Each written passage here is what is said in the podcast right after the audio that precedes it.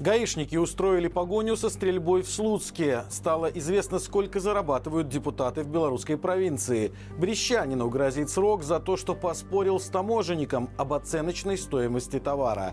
Подробнее об этом и не только я расскажу вам далее. Вы тем временем проверьте, подписаны ли вы на наш канал.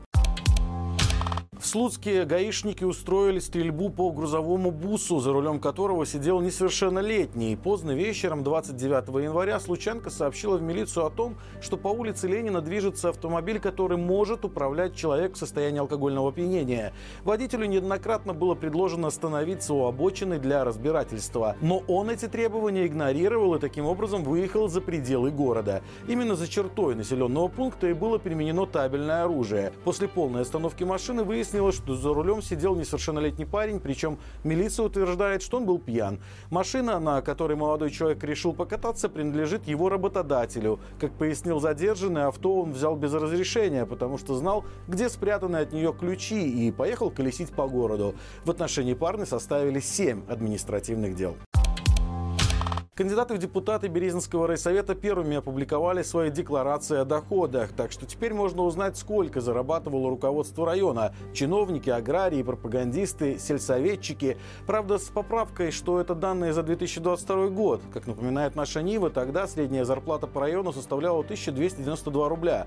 Что же касается чиновников, то средний доход председателя райсовета Виктора Ложковского составлял 3600 рублей или почти 1400 долларов. Управ делами райисполкома Бурцев получал 2900 рублей, а зампредседателя коммунистка Ольга Колячко почти 2500. Главный врач районной больницы, 33-летняя коммунистка Кристина Круг, имела 5800 рублей в месяц. Беспартийный главврач районной санэпидемстанции Вадим Буйницкий получал 2900 рублей. Что до пропагандистов, то зарплата главреда районки Березинская панорама Юлии Букель составляла 2250 рублей. Но богатейшие выдвиженцы в райсовет – это руководители сельхозпредприятий. Так, директор сельхозорганизации «Агромас» Валерий Тедрик по березинским масштабам самый настоящий Рокфеллер. Он зарабатывал по 4700 рублей. Это почти 1800 долларов. Брещанин не согласился с оценочной стоимостью товара на таможне и поспорил с сотрудником ведомства. Далее было жестокое задержание и, как водится, уголовка. Из официального сообщения известно, что 43-летний мужчина, находясь на территории пункта таможенного оформления Варшавский мост, пытался повлиять на решение таможенника. При этом он якобы нецензурно выражался и высказывал угрозы. Какой товар стал предметом спора и какие конкретно угрозы сыпались в адрес сотрудника, не сообщается. На небольшом видео, которое опубликовали силовики, слышно только, что человек возмущен возмущен ехидным взглядом таможенника. Тем не менее, на территорию пункта оформления вызвали оперативников 6 управления ГУБОПИК и отряд специального назначения «Шторм» внутренних войск милиции, которые жестоко задержали мужчину. В сообщении милиции отмечается, что ранее местный житель уже был судим. Теперь же на него завели уголовное дело за угрозы применения насилия в отношении должностного лица. Более четверти жодинцев работают в опасных для здоровья условиях. Мониторинг местного центра гигиены и эпидемиологии выявил серьезные нарушения законодательства на всех промышленных предприятиях, где проходили проверки. Сейчас под санитарным надзором находится 96 промышленных объектов, где трудится почти 18 тысяч человек. Специалисты проверили 58 из них, наложили штрафов на 7 тысяч рублей и привлекли виновных к дисциплинарной ответственности. Предприятия наказывали за плохое содержание территории, проблемы с организацией технологических процессов, процессов, отсутствие эффективного контроля за соблюдением стандартов безопасности и другие аспекты заботы о трудящихся. Как оказалось, на проверенных предприятиях вредные и опасные условия труда у 25% работников. Несколько крупных заводов ввели новшества, которые скажутся на размере зарплат работников. К примеру, на Белазе обещают прибавку к январской зарплате за хорошие итоги работы предприятия в прошлом году. Помимо этого, уже в феврале на 10% поднимут тарифную ставку для сотрудников первого разряда. А на Минском тракторном заводе решили изменить условия выплаты вознаграждения за выслугу лет. К примеру, при стаже работы от 6 месяцев до года полагается доплата в 10% от тарифной ставки, а от года до 5 лет 20%. Максимальные 35% полагаются тем, кто трудится на заводе больше 20 лет.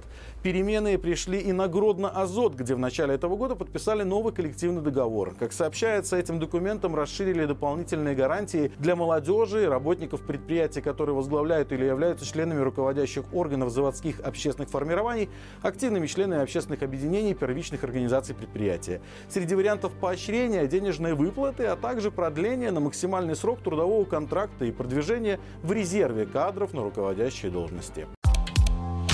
Наглый бухгалтер в Брагинском районе за 14 лет наворовал на 180 тысяч рублей. Согласно материалам дела, 47-летний финансовый сотрудник сети «Формация» с декабря 2008 года по июль 2022 используя технические, программные и программно-аппаратные средства, внес заведомо ложные сведения из записи в официальные платежные поручения и приложения к ним. В итоге он насчитал себе и другому сотруднику, который не знал о совершаемом преступлении, зарплату, авансы и другие платежи сверхустановленного тарифа. Всего бухгалтер украл с расчетного счета аптеки около 182 тысяч рублей, потратив их на личные нужды.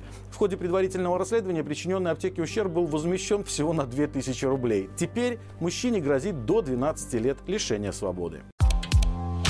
И это все на сегодня. Друзья, хочу напомнить вам о том, что с нами можно безопасно делиться историями через наш анонимный телеграм-бот. Адрес его вы сейчас видите на своих экранах. Его также можно найти в описании к этому видео и в наших социальных сетях. Если вам есть чем поделиться и вы считаете, что это требует внимания наших зрителей, пишите нам. Мы обязательно об этом расскажем, учитывая все меры вашей безопасности. Спасибо, что остаетесь с нами. Именно благодаря вам нам удается доносить правду до большего числа жителей нашей страны. До встречи завтра и живи Беларусь!